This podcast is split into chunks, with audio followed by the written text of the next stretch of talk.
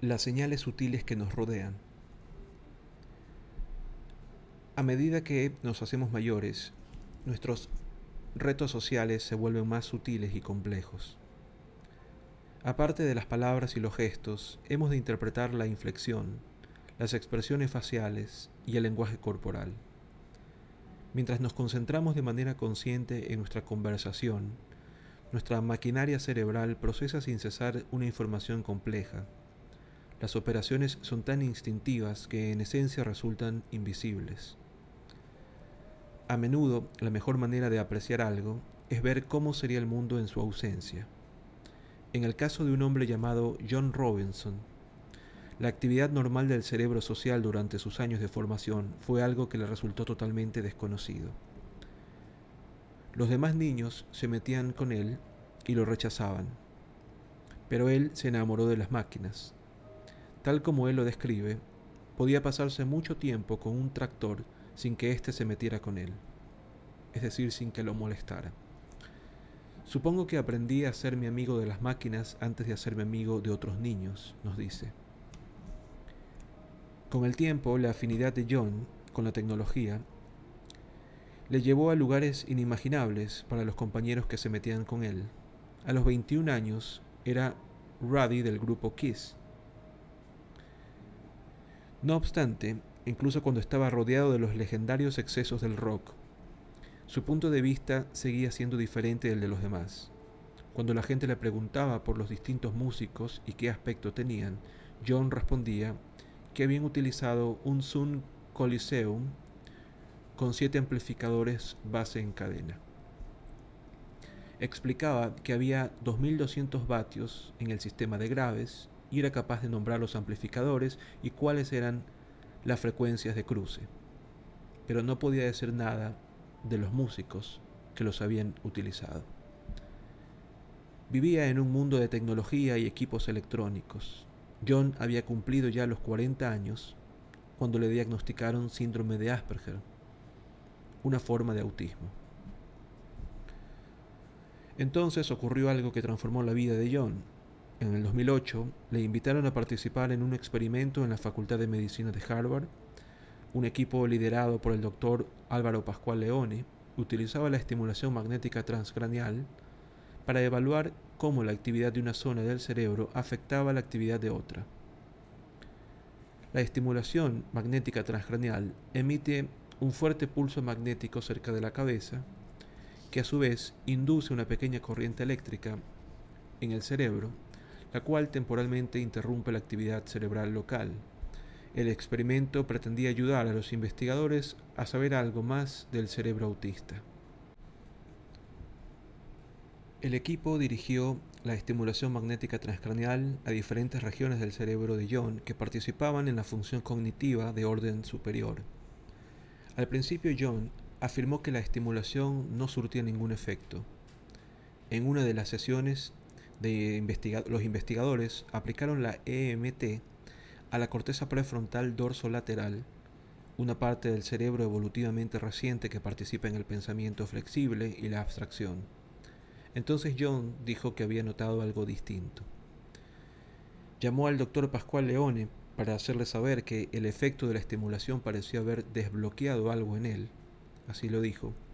Añadió que el efecto había perdurado una vez terminado el experimento y que aquello le había abierto una nueva ventana al mundo social.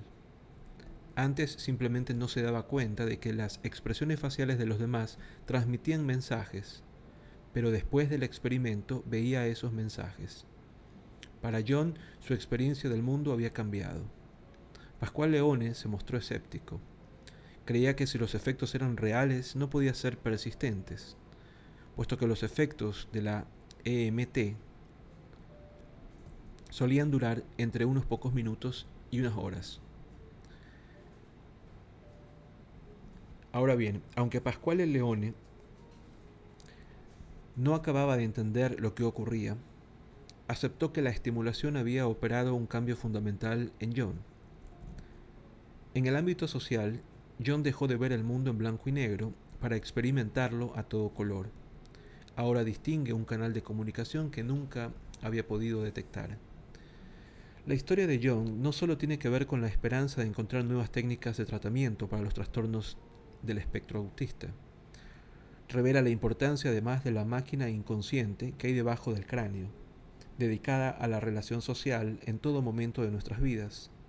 El circuito cerebral que continuamente decodifica las emociones de los demás, basadas en sutiles pistas faciales, auditivas y de los demás sentidos.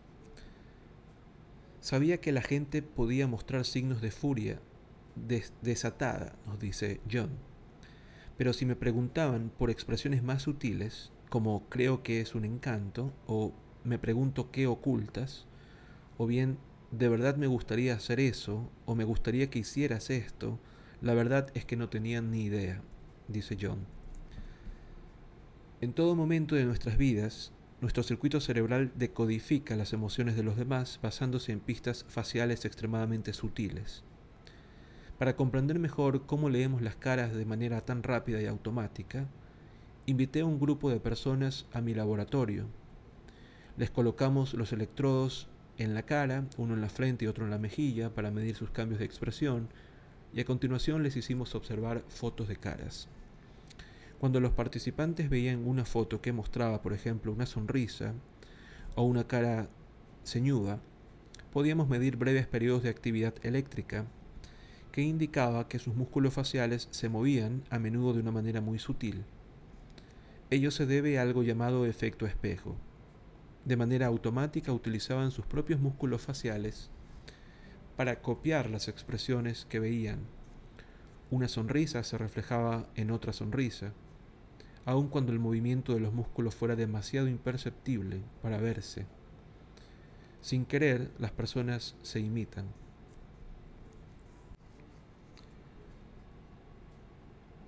El efecto espejo arroja luz sobre un extraño hecho. Las parejas que llevan casadas mucho tiempo, en determinado momento comienzan a parecerse, y cuanto más tiempo llevan casadas, más se parecen.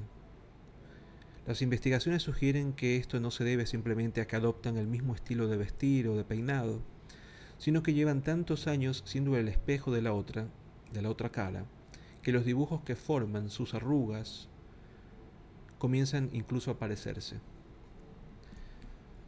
¿Por qué reflejamos a los demás? ¿Qué sentido tiene? Para averiguarlo, invité a un segundo grupo de personas al laboratorio parecido al primero excepto en una cosa. Este nuevo grupo había estado expuesto a la toxina más letal del planeta. Aunque solo se ingieran unas pocas gotas de esta neurotoxina, el cerebro ya no consigue dar la orden a los músculos para que se contraigan y se produce la muerte por parálisis, en concreto, el diafragma es, capaz, es incapaz de moverse y provocar la asfixia. En estas circunstancias parece improbable que la gente pague para que le inyecten esa toxina. Pero ocurre. La toxina se llama botulina. Deriva de una bacteria y habitualmente se comercializa con el nombre de Botox. Cuando se inyecta en los músculos faciales, los paraliza y reduce la formación de arrugas. Sin embargo, más allá de los beneficios cosméticos, el Botox posee un aspecto secundario menos conocido. Les mostramos la misma serie de fotos a las personas que se habían inyectado Botox. Sus músculos faciales mostraron un efecto espejo menor en nuestro Hasta aquí ninguna sorpresa, sus músculos se habían debilitado a propósito. La sorpresa fue otra, un fenómeno originariamente descrito en el 2011 por David Neal y Tania Chatran, de manera análoga a su experimento original, les pedí a los participantes de ambos grupos, Botox y no Botox, que observaran caras expresivas y escogieran cuál de las cuatro palabras describía mejor la emoción que mostraban. Como media, las personas con Botox tenían más dificultades a la hora de identificar correctamente las emociones de las fotos. ¿Por qué? Una hipótesis sugiere que la falta de retroalimentación de sus músculos faciales reduce su capacidad de leer las caras de los demás. Todos sabemos que las personas que utilizan Botox al tener una cara con menos movilidad, les cuesta revelar lo que sienten. La sorpresa es que estos mismos músculos paralizados dificulten su lectura de las caras ajenas. Este resultado se puede interpretar de la siguiente manera. Mis músculos faciales reflejan lo que siento y su maquinaria neuronal se aprovecha de ello. Cuando usted intenta comprender lo que yo siento, se prueba mi expresión facial. No lo hace a propósito, ocurre de manera inmediata e inconsciente. Pero ese reflejo automático de mi expresión le proporciona un rápido tanteo de lo que probablemente yo esté sintiendo. Mediante este magnífico truco, su cerebro me comprende mejor y lleva a cabo predicciones más acertadas acerca de lo que voy a hacer. En realidad, no es más que otro truco entre muchos. Y aquí vale agregar algo sobre el autismo. El autismo es una discapacidad cognitiva que afecta al 1% de la población.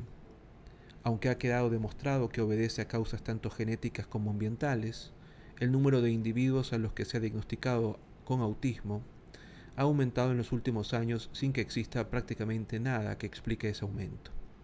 En las personas no afectadas por el autismo, muchas regiones del cerebro participan en la búsqueda de pistas sociales acerca de los sentimientos y pensamientos de los demás.